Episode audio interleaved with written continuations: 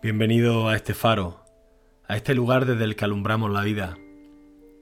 Comienzo hoy una serie nueva de podcast que voy a llamar Ten por Segura y que se irán alternando con los que vengo desarrollando hasta estos días.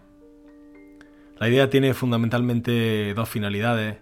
Por un lado, descubrirte a personajes, a buenas personas, siendo más justo, y a lugares de la Sierra de Segura pero por otro lado, también quisiera aprovechar la ocasión para brindarte la oportunidad de traer del recuerdo y de la memoria a esa gente que tú conoces y que merecerían un tiempo para hablar de ello y sobre todo para hablar con ello. El primero que ha irrumpido en mi recuerdo, quizás porque fuera la última persona con la que estuve de allí, es Matías.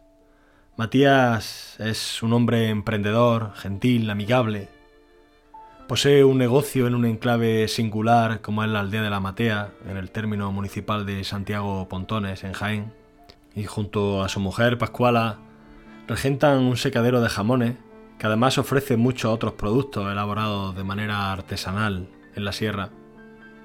Pero quizá la despensa del Berral, que así se llama, no es una mera tienda a la que acudir para hacerse de unas u otras viandas sino que sobre todo es un espacio para el encuentro, la tertulia, y en definitiva yo diría que un espacio donde poder cuidar la amistad. Esta ha sido mi experiencia desde el tiempo que llevo conociéndolo.